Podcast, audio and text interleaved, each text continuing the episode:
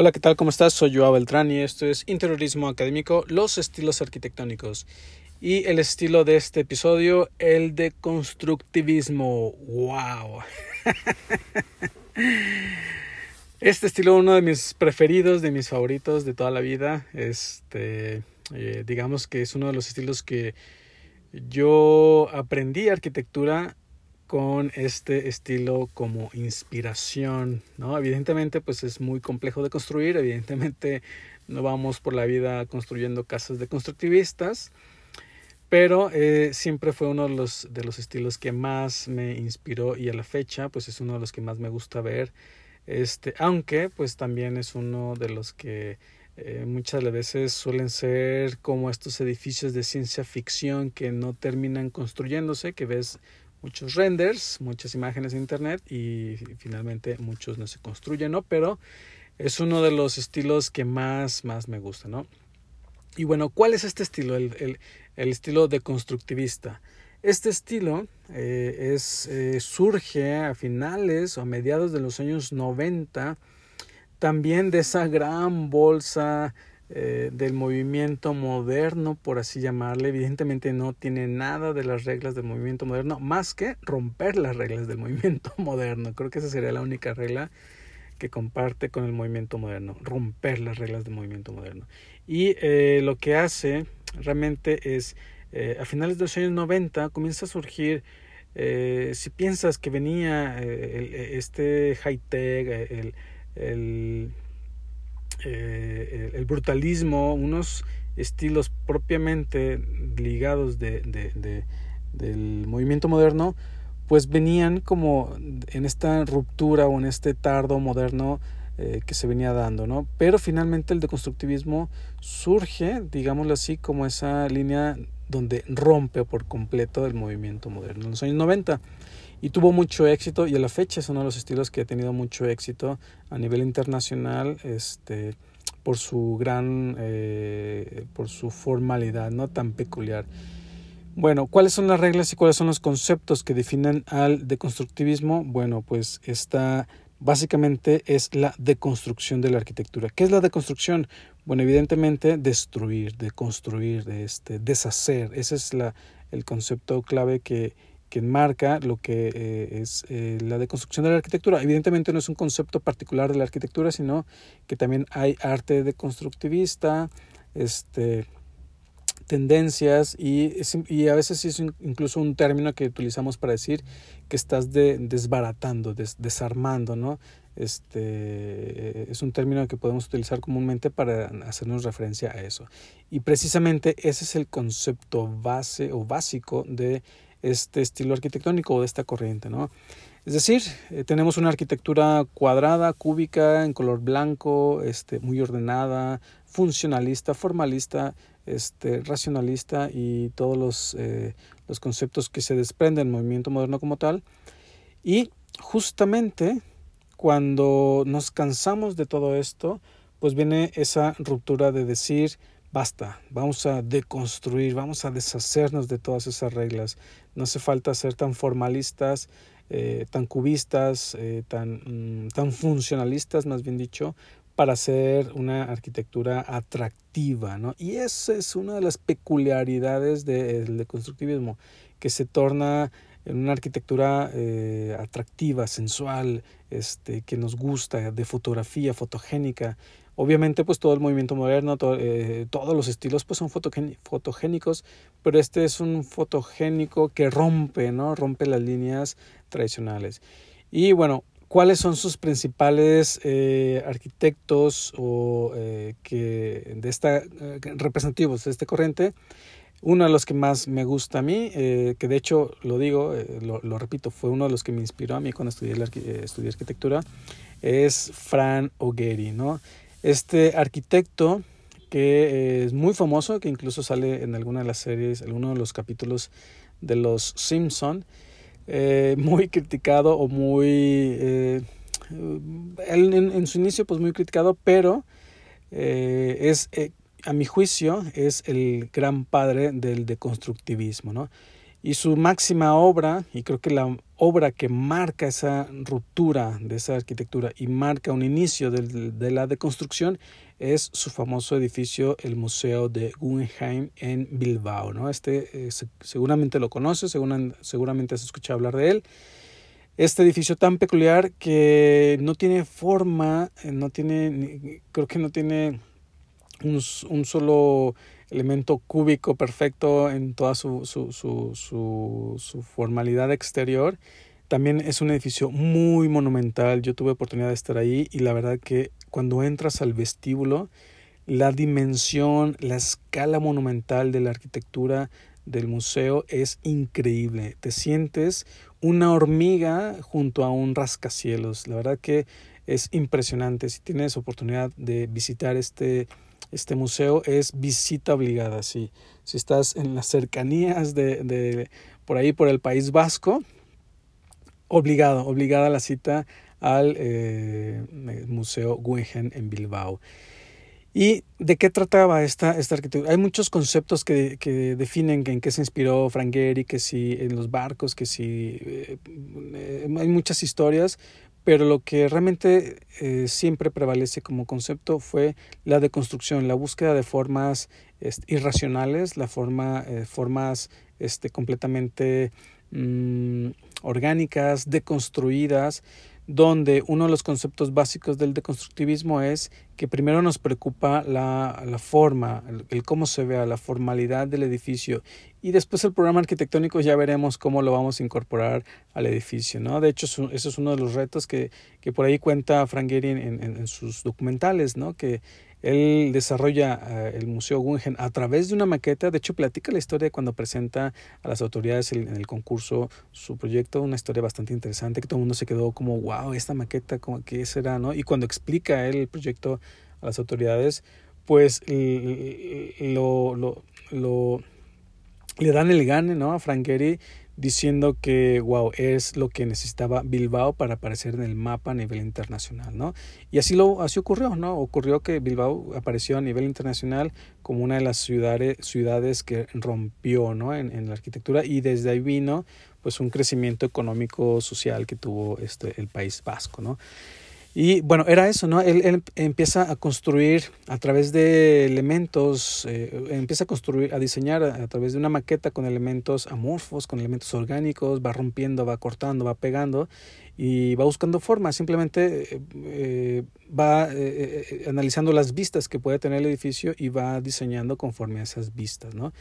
Entonces, es así como finalmente termina esa maqueta la, la, la escanea en un, este, por ahí eh, eh, leí alguna vez que Frank Gehry en algún documental que después escaneaba eh, sus maquetas con estos escáneres de 3D y después eso lo trasladaba a un software que él, él me parece que él patenta, el, el, el CATRE me parece que se llama, y este software pues le diseña toda esa estructura tan compleja que se, se vuelve, ¿no? Y hay muchas historias alrededor de, del Guggenheim, ¿no? Que podríamos eh, hablar eh, todo un podcast solamente de este, ¿no? Y otro de esos edificios que también eh, de mis favoritos, del mismo Frank Gehry, pues el edificio danzante, ¿no? El Dancing House, que está en Praga, que si tú ves el concepto y vos los dibujos en internet de cómo se inspira Frank Gehry de una pareja eh, este, de etiqueta bailando, ¿no? Y luego el vestido de la, de la, dama este, ondulante, pues ese edificio ondulante lo traslada a un elemento acristalado que está en el vestíbulo, en una especie de cilindro acristalado en forma de, de falda ondulante, y ese, ese elemento formal lo traslada al edificio, ¿no? Y, y también es un edificio que pareciera que se está derritiendo, ¿no? Tiene... Eh, tiene unos elementos, ondula unas líneas ondulantes alrededor de toda la fachada que, que le dan un movimiento visual a esta fachada, ¿no? Y deconstruye el propio edificio. Imagínate que construyó un edificio bien cuadradito, bien eh, todo derechito y que de pronto empieza a bailar, empieza a derretirse, este y es y capturas esa imagen y así es como queda el edificio deconstruido, este edificio de Praga, ¿no? También viene este uno de los muy famosos y populares por las Olimpiadas, el famoso nido de pájaro de Herzog and de Meron, que eh, también es bajo este mismo concepto, ¿no? Eh, creo que el deconstructivismo tiene un concepto, solo un concepto en común que es deconstruir, eh, ¿no? Deconstruir la arquitectura. Y puedes hacer lo que tú quieras, después lo construyes y listo, ¿no? Y es por esto que hay muchas críticas hacia este tipo de arquitectura, ¿no? Que, que puedes agarrar una hoja este, arrugada, eh, hecha, haces la bolita de papel con una hoja, un dibujo que no te quedó bien, lo avientas a la mesa y boom, voilà, tienes el edificio, ¿no? Ese, ese, elemento eh, que pareciera que es basura, ¿no? Y por eso se, se critica mucho este estilo, ¿no? Que, que es que es un poco como las críticas que recibía el arte moderno ¿no? en, los años 60, 70. También otro de los muy, muy, muy eh, peculiares o de los, este, de los arquitectos representativos, Rem Koolhaas, ¿no? o Rem Koolhaas, eh, que entre muchos de sus obras hay uno muy particular que es la sede de televisión central en China, ¿no? Este edificio que parece que, pareciera como si fuese una mesa con cuatro patas a la cual le quitas dos patas, ¿no? Está retorcido, está eh, eh, rayado con unas líneas, eh, este, unas crucetas ahí que, que rompen el ritmo, rompen la, la, la, ortogonalidad del edificio y es este edificio acristalado que parece que desafía ¿no? la gravedad este, y, y, y, es muy, muy, muy, muy peculiar. ¿no? También de Ram, de Ram Koolhaas hay una especie de tributo que le hace a Le Corbusier o una especie de, no tributo, sino un, bueno, no, no, no, no, no sé, me quedé trabado, ¿no?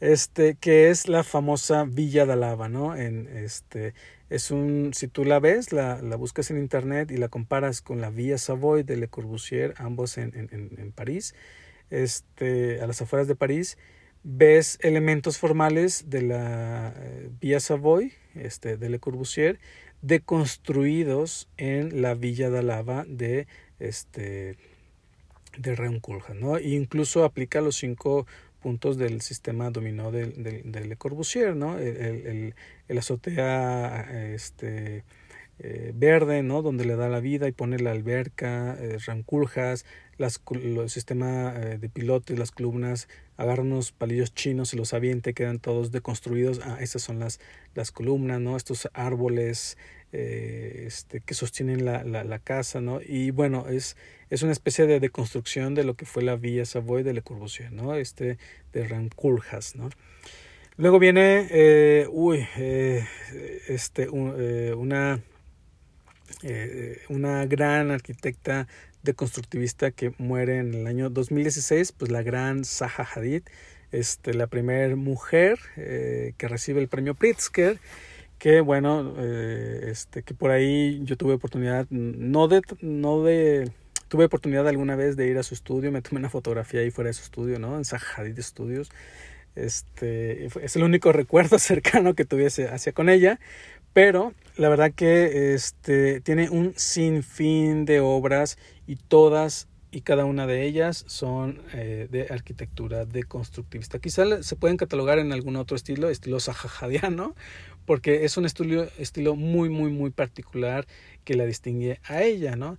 Y entre unas, eh, podríamos buscar, y, sería difícil elegir su mejor obra, porque todas son unas grandes obras maestras de la deconstrucción de Zaha Hadid, este, pero eh, un poco para entender, podría ser una de las más, este, de las más representativas quizá, bueno, no representativas, todas son representativas, ¿no? Creo que me estoy, me estoy enrollando, ¿no? Con las obras de, de, de porque sería difícil elegir una, ¿no?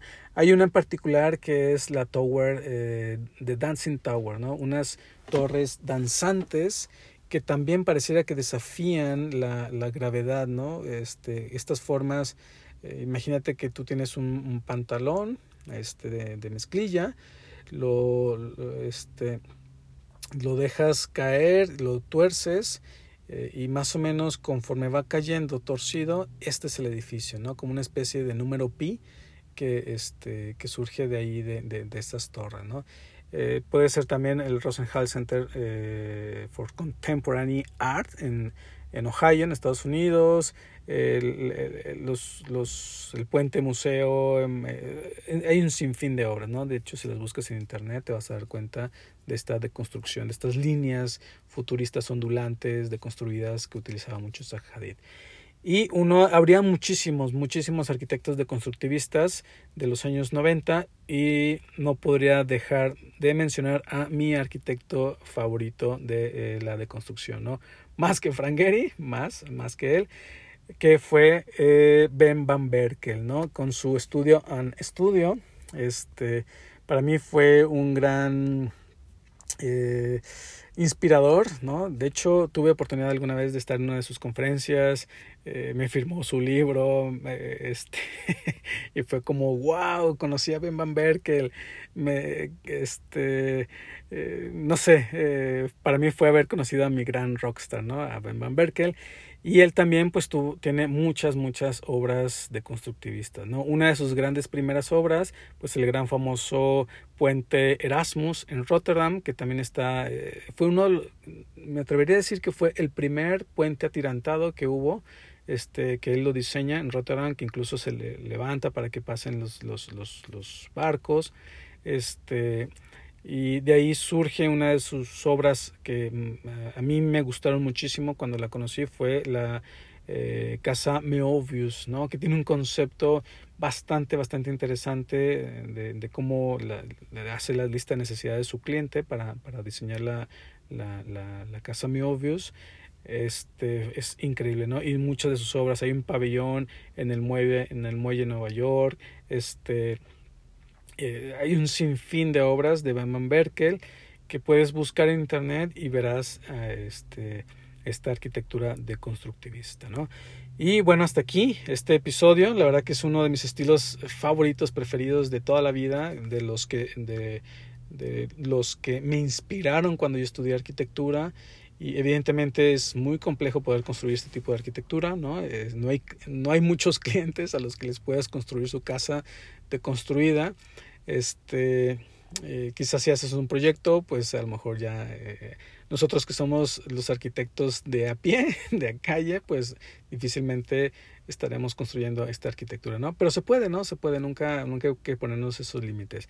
Pero bueno, recapitulando, finalmente la deconstrucción o la, el deconstructivismo, pues era eso, ¿no? La deconstrucción de la arquitectura, este, no hay reglas, o más bien la regla era romper las reglas del movimiento moderno, fuera, fuera cubos, fuera líneas rectas, fuera este color blanco, vámonos por todo lo que se te puede ocurrir, ¿no? Cualquier cosa podía ser arquitectura y realmente pues eso genera muchas, generó muchas críticas en su momento, ¿no? Surge a finales, eh, mediados de los años 90, este, todavía estamos en una etapa en la que se está diluyendo el deconstructivismo, pero aún este, está evolucionando hacia una arquitectura líquida, este, pero todavía estamos como en esa parte de, en que se está desvaneciendo el deconstructivismo, ¿no? Y está evolucionando hacia otras, hacia otras líneas arquitectónicas. Y pues nada, espero que te haya gustado este episodio, eh, este capítulo de los estilos arquitectónicos, el de constructivismo. Y bueno, como siempre, te invito a que te suscribas al podcast y comparte, comparte el podcast. Si tú conoces a alguien que le gustaría escuchar este episodio, compártelo. Y eh, también eh, te invito a que me sigas en mis redes sociales. Estoy como Joa Beltrán con doble A en Instagram y Facebook. Y pues nada, como siempre, te agradezco por escucharme y nos vemos y nos escuchamos en el siguiente episodio. Hasta luego. Thank you.